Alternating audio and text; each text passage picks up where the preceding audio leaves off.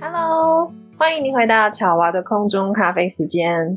今天想问大家哦，你的个人特色以及热情是什么？当朋友提到你的名字的时候，他们会想到什么呢？巧蛙的空中咖啡时间专门探索海外生活、旅游妙计、自我成长以及与来宾劲辣的新观点对话。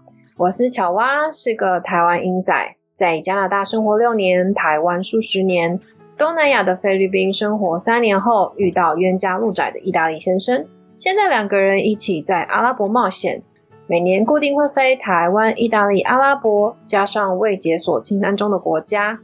如果你的生命转角也处处是惊喜，欢迎你一起来说故事。我想啊，如果你问我的朋友这个问题，也就是，哎，你的兴趣是什么？代表你个人的特色是什么？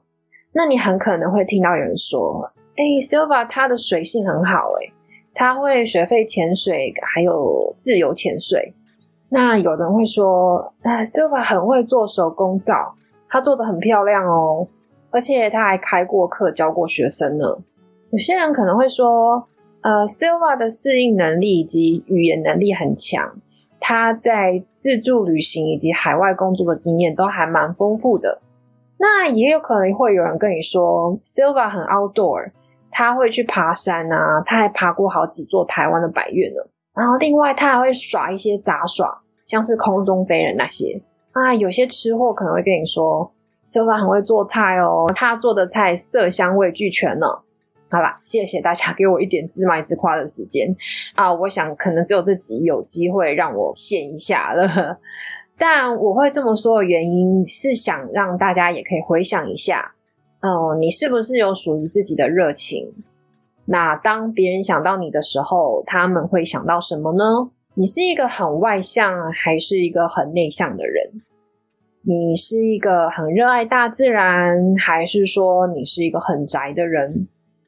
你有没有专精在某件事物上，还是说什么事似乎都做了三分钟热度而已？想要在短短的人生当中培养出什么代表你热情的东西呢？哦，我们可以怎么在短短的人生中培养出代表我们热情的兴趣？呃，其实你知道吗？刚刚我上述自夸自擂的兴趣当中，其实几乎大部分都是我在二十八岁甚至三十岁之后才开始养成的。对啊，我在二十岁到二十八吧之前，我生活重心就是上班、下班、谈恋爱、吃饭，然后上班的时候还要一直划手机，划说：“哎，男朋友怎么不回我简讯？哎，男朋友怎么还没有回我？下班吃什么？”然后下了班就在想，今天是要去吃寿司，还是吃铁板烧，还是去逛夜市？我不晓得你有没有体验过一样的状况，就是说生活没有什么重心，也蛮内向的。那生活中没有什么热情，连件擅长的事情都提不上。那也可以这么说啦，我在二十到几乎三十岁这段期间，是一个是一个蛮被爱情蒙蒙蔽大脑的女生。直到有一天啊，夜深人静，我想那时候好像是快二十八岁的时候吧，我可能是在躺在床上之类的，尝试着想睡觉的时候，我才突然一个人在想，嗯，我这个人有什么重点呢？有什么特色？我热爱的事物啊，我的热情是什么？然后我才突然惊醒，才突然察觉到，说我这人超没重点的。那为什么我会想这个东西的原因，也就是当时的男友啊，或是生活圈里面的朋友，其实也不避讳说，当你是一个完全被爱情蒙蔽大脑的女生啊，我的生活圈其实就是我男友的生活圈。那其中有一些人呢，是大部分人眼中的那种佼佼者，或是那种走路自带光环的人。那那些人的特色就是他们的兴趣很广。或是说他们很专精在某些事物上。当我惊觉到这一点的时候，察觉到说我自己怎么超没个人特色的时候，我才另外觉得很恐怖的一件事是，我已经到了作恶忘三的年纪。我怎么会这么晚才开始思考到自己是谁这件事？那我同时也意识到，也认同一个人的热情跟兴趣啊，在某种层面上是代表那个人存在的意义。所以今天的故事会想先分享我呢是怎么培养出热情、摸索出兴趣的。那希望我的故事啊，也能启发到那些也想挖掘个人热情以及培养兴趣的听众。那最后，我会以寻找以及挖掘自己的三个小方法做总结。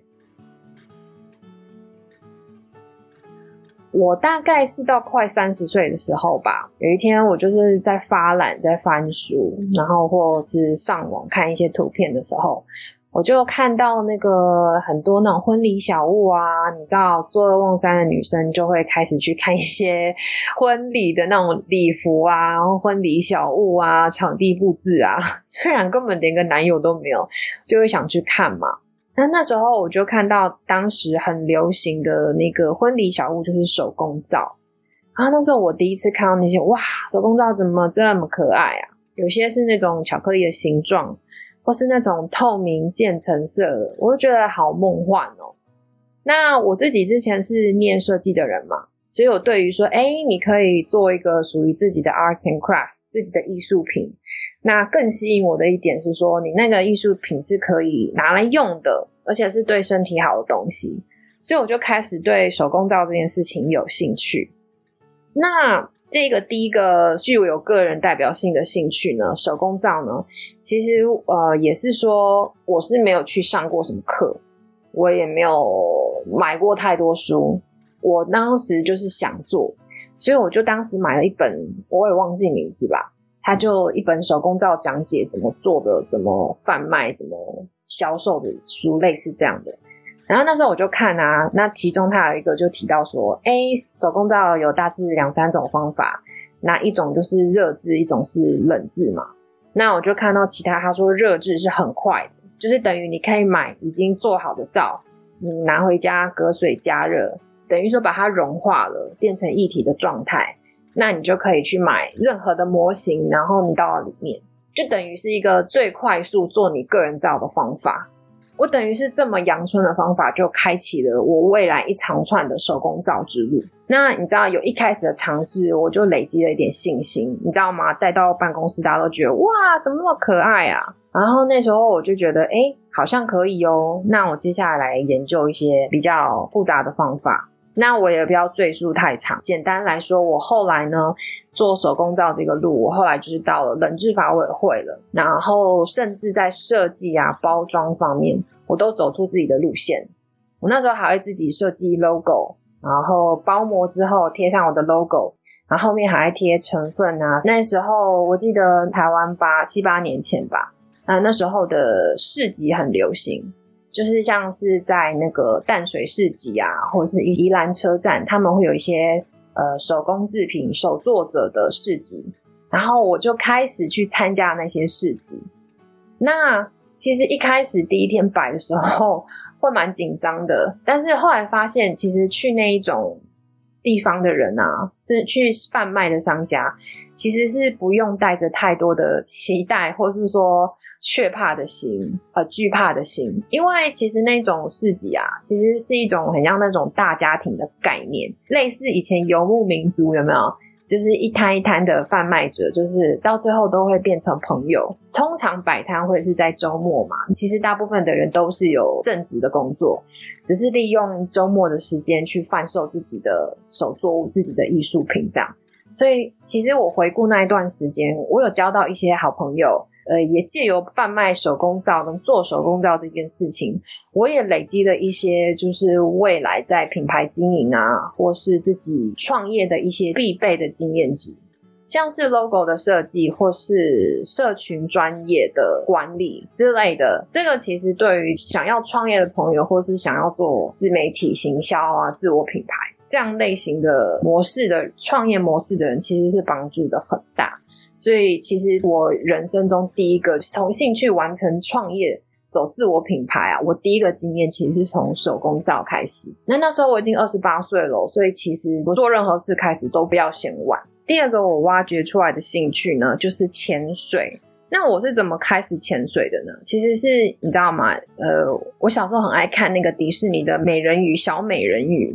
我就觉得海底世界很美丽呀，然后加上那时候自由潜潜水在台湾还蛮流行的，大概是十年前的时候。对，那我身边的朋友有一个是在做潜水教练的，他现在也是一个很知名的潜水装备的 CEO 了，人家现在也很厉害。对，是题外话。那然后当时我是由他的带领。好，开始潜水啊！成功考到潜水证之后，我后来到海外菲律宾工作的时候，更上阶的去挑战自由潜。就像我一开始提到嘛，你一开始接触了潜水，那你接下来要在自由潜或是在做任何进阶课程的延伸啊，其实因为你已经踏出这一步，所以你后来其实是会有更有勇气去做。那我也因为潜水这个兴趣啊，诶，真的会认识到很多的朋友。因为每次潜水，你就是可能会是做 boat diving，你就是等于坐了船就出海了。对啊，那我们可能认识的朋友是一群一群的，因为很多潜客他们都是来自四面八方、全世界的。那像一些我们会去的潜点跟一些潜水小镇啊，那晚上其实都有一些社交活动嘛，比如说一些 bar 或是海滩上的海产店啊，或是那种小 pub 之类的，就是会。发觉到说，哎，会跟你去做同样类型的事，就像潜水这件事来说，那在那边聚集的人，其实他们的想法或是兴趣各方面会是比较契合的人，那所以几率上会很大。就是说，当我在做那些潜水旅行的时候，不管是跟台湾朋友在台湾潜，或者说出国潜，那我们在那里会认识到的朋友，其实是更契合、更更合得来的。所以常常我们会这群朋友就跟这另外一群很合啊，认识哪一国哪一国的人，那我们后来就会一起修究有没有去做隔天的路上行程。所以有这样子的经验，我觉得是很美好、很棒的。尤其如果像我的个性是很外向，那像听众，如果你也是外向，或是说你想要拓展交友圈这个部分的人就是拥有像类似潜水啊。或是任何其他兴趣可以跟人去做连接的，其实都是很棒的一件事情。啊，第三个我在就是做望山的年纪呢，才开始发掘的兴趣就是登山。其实啊，我在二十岁之前，我超级讨厌运动的。我青少年时期的时候是蛮蛮胖的啦。就像我说的嘛，我是快要做二望三的年纪才在反思自己的人生，所以当时我就有一种抱着说 “so what” 的心情。OK，那当时也是一个损友的介绍，上一集的来宾 Eric，对，就是后来变成很好的朋友，应该是说一个朋友啦，他就是对登山很有兴趣。那他平常工作很忙，但是我就开始发现，哎，这个朋友怎么？时不时会去，就是周末会去登山嘛。那不会言的说，我也是被那些美照吸引。我是一个很容易被美照 吸引的人，比如看人家呃 PO 什么在哪边玩啊，我就会一股脑就去自助旅行，或者说哎潜水要有超美的 GoPro 的照片，或是那个录影录起来超正的。所以当时呢，就是 Eric 这个损友的介绍呢，我就误入歧途，踏入了登山这条路。对啊，那像我刚说的嘛，我年轻的时候超讨厌流汗，然后很怕累。可是那时候我就想说，哦，老娘就给他试一试吧，我不要再当那个大家眼中那个又又宅又废的肥宅 肥宅女，有没有？就是只会上网，然后买东西，然后看看电影啊。我不是在说这些人怎么样，但我我就是想要给自己另外一个选择，另外一个尝试去做。所以当我朋友说，啊，要不要去啊？合欢群峰上了。我就整个就是好，我试。那我个人的个性有一个好处，就是当我要试，我就不啰嗦，我就很专心的要去做这件事情。我记得我还当时去了，因为之前都完全没有爬过百越嘛，就是顶多是登山那种阳明山之类的。所以为了第一趟百越行呢，我还就是买了呃什么御寒的衣物啊，什么专门的鞋啊、手套什么什么之类的。那跟朋友走过一趟之后。坦白说，第一次是蛮震撼的，因为他第一次就带我上合欢北峰，然后同一天继续走到西峰，再回来下山。下山还没有完哦，下山我们在那个山顶下扎营，隔天还要继续再爬完旁边的山峰、主峰啊，哦还有东峰之类的吧。反正就是很靠北的一个 路程。可是也是因为跟着朋友走过这么一段，我才知道说，哎，其实我是很自虐的。就是你知道我刚讲嘛，我超爱拍美照，好像一到山顶，然后美照拍了之前的痛苦都忘了，然后下山的时候就哎快步走，不要跌倒就好啊。走下山，下山后也是觉得很累啊，但是想一想不行，人家隔天还要去哪个地方拍什么美照啊，自己就会很弱很废的说 OK 好再上这样子。但我也必须说啦，也因为登山啊，我就认识了一票好友。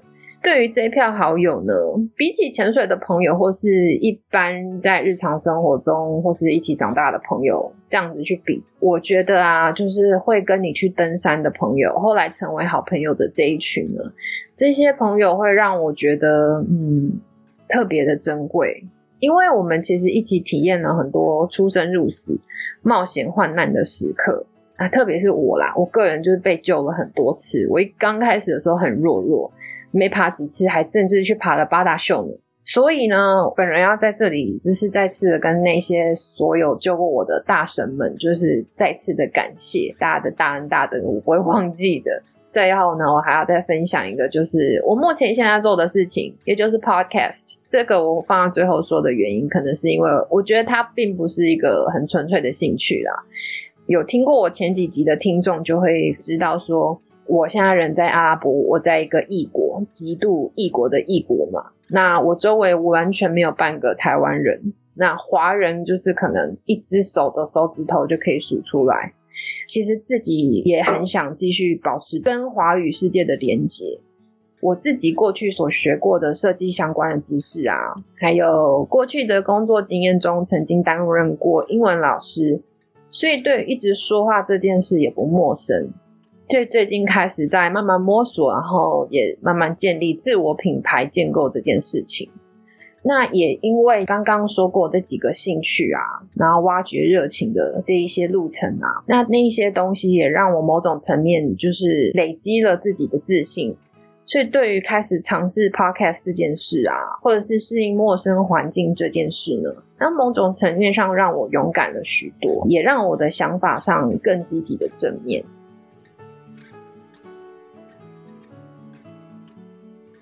若从过去这一段我走过来，一开始我已经快三十岁了，那时候都没有什么热情或是擅长的事，一直到现在，大家可能看我觉得是一个生活上比较勇于接受挑战的人，那自己的兴趣跟擅长的事情也有好几件，这样一路的成长来说，来看这样的人生的好处是什么？那我这边以我本身的经验归纳出大概三点跟大家分享。第一点对我来说，我的个性上变得更积极了，我也变得比较外向，我可以很快的跟人群打成一片。那我认识朋友的速度也会很快，其实这就很容易去理解啦。那当我那时候还是个很内向的女生，从第一件事情开始做，那一直到后面好几件事情，我都可以诶稍微做到一个程度。虽然你还是有可能受到旁人的眼光，说啊，你那什么没有一件事能专精，没有一件事情可以做到非常的专业。其实我觉得那根本就是 bullshit。我觉得那个只是一种角度的借口。会讲那些话的人，可能有些人啦，连一件事情都做不好，或是他连一个以上的兴趣都没有。那那种酸言酸语就不要听。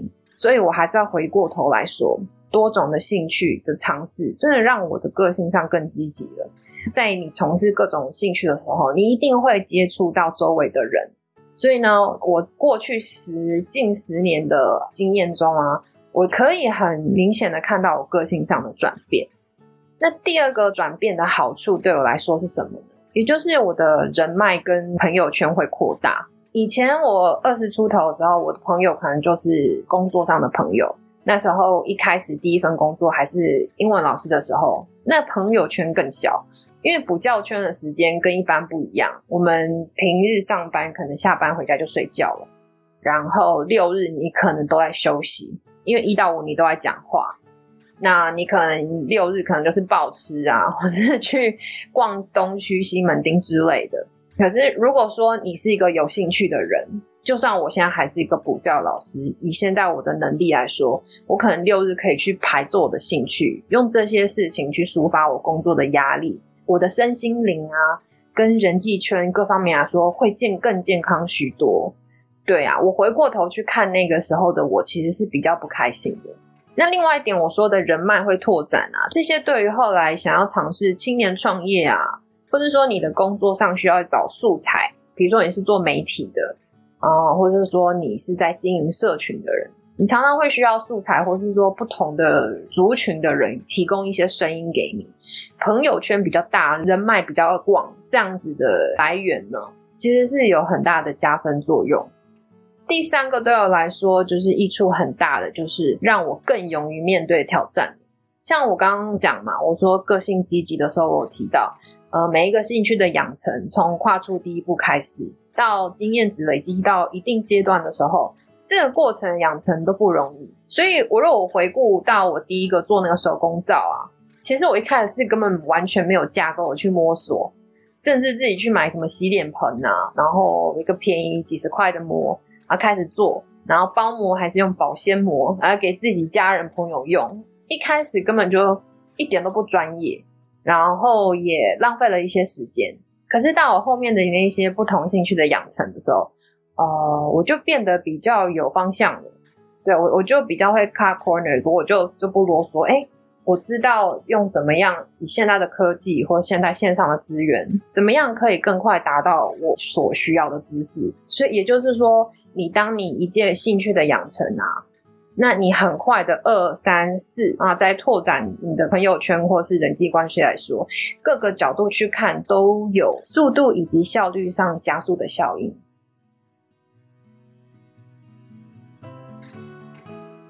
啊，那刚刚讲完了，对我来说，这样的转变对我来的三大好处是什么啊？最后我也想要分享几个 pebble 给听众们。如果你有这方面的疑虑啊，或是也在思考着，哎，我想要做什么事，想尝试什么，或甚至你连方向都没有，你不知道你的兴趣跟你的热情，你还在挖掘的路上。以下我有四点可以分享给大家。第一个就是你空闲时间喜欢做什么？过去的我来说啊，我就喜欢逛线上购物嘛，就爱买东西。你知道，女生都会买些很多瓶瓶罐罐的堆在家里，后来都变成垃圾的东西。所以那时候我才看到婚礼小物。所以说这一点呢，其实从你的空闲时间去看你喜欢做的事情，很重要的就是说，你后来在养成的时候，至少那是一件你喜欢做的事情。举个例子来说，你跟我一样也喜欢购物逛虾皮，那你就会常常接触到那些文案是怎么编写的，那些商品照是怎么呈现的。如果你要进修这样的技能的话，起码是你会喜欢看的东西。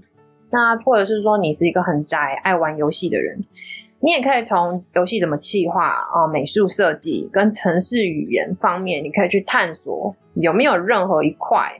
任何一小个部分是你有兴趣的，那如果你也像我一样，你想要变成更 outdoor，你也想要走出户外，那你也可以走进健身房啊，或是你也可以直接在 FB 搜寻什么登山社、潜水什么社，那你可以加上地区台北什么什么，那至少在找那些资源跟可以帮助你的人的时候，在地域上来说是比较方便取得的。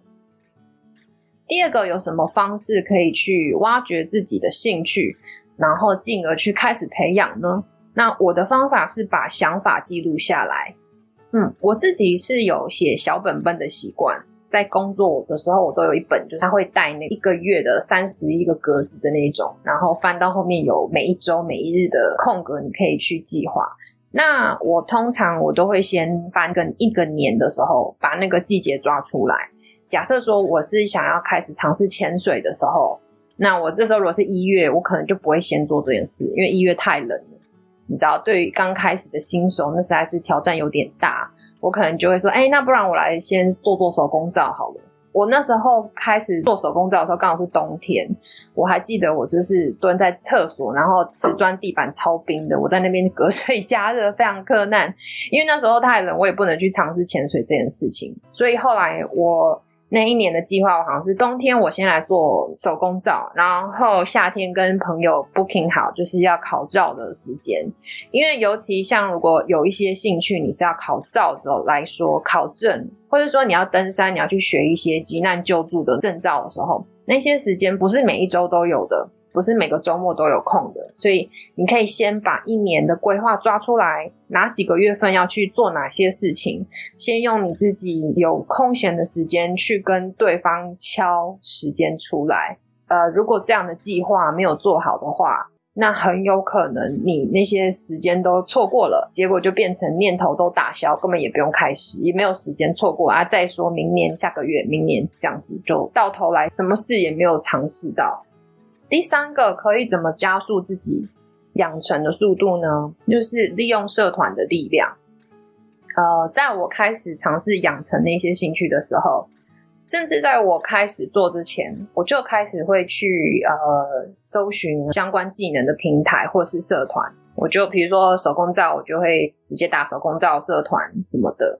然后身边朋友看看有没有人会做的，那我们就可以直接去跟朋友聊这一块东西。那我当时手工皂有一位同事啊，他就会做，所以他也有帮我很大的忙。他一开始就展示给我看是怎么做，那加上我自己用社团的力量，对，所以说不要害怕，我们主动去对外求援吧。开始关注那些性质的社团跟社群之后，他们时不时会有分享文或是新手经验谈。那你时不时每天划那些社群的时候，你就可以不自觉的就在吸收那些知识了。那对于之后自己实际在学习上来说，也会比较快进入状况。第四点怎么做呢？怎么养成呢？第四点就是不要想了，就去做吧，踏出去吧，放手去试。因为呢，就像我在讲登山的时候，没有自己实际去走过一遍，你是不会知道这个路上辛不辛苦的。因为有很有可能那些兴趣，你到头来自己一点都不喜欢呐。就像我刚开始在登山之前，我说过我是极度痛恨登山跟跑步这件事的。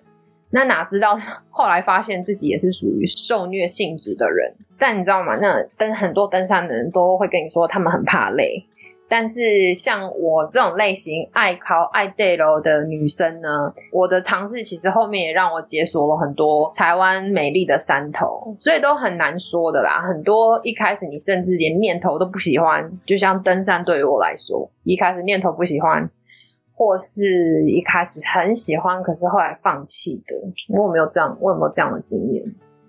好像没有，可能跟我本身很好强的个性有关系啦。对啊，我都会觉得，哎，就去试了。我一开始去试，就像我第一点讲的，观察自己空暇时间爱做什么事。那可能你现在的女生、男生会发 IG 啊、美照哦，这里好漂亮哦，那是登山哦，那你就问自己愿不愿意去登山。对啊，然后看到有人自助旅行去哪里玩哦，好正哦，那我也要给自己一个目标，存钱，然后自己尝试自助旅行这件事。那其实这样说来，很多也是从羡慕别人可以做某件事情这样的角度去促成自己去尝试。所以我觉得其实没有什么事是很难的啦，只要像我讲的第四点，踏出去吧，你就去试去试，没有去走这一片是不会知道路上辛不辛苦的。好啦，以上就是乔蛙这一期的内容。如果你有任何相关的问题，你想要提出或是想跟大家分享的，那欢迎你透过 Facebook 或是 IG，我每一篇故事都会同时发图文，提供大家一个想提问啊或是分享的管道。只要在 FB 上面搜寻巧蛙的空中咖啡时间，IG 搜寻 Silva's Coffee Time，或是一样搜寻巧蛙的空中咖啡时间的关键字。你都会找到我哦。另外啊，喜欢这一集节目内容的朋友，也请你帮我个忙，到 First Story Apple Podcast 的平台上，赏个星星，给个鼓励的评论，我都会仔细阅读大家的评论哦。你的鼓励啊，是我持续说故事的动力啊。希望未来有一天也能开始做 Q&A 的内容。巧蛙的空中咖啡时间，我们下次见，拜拜。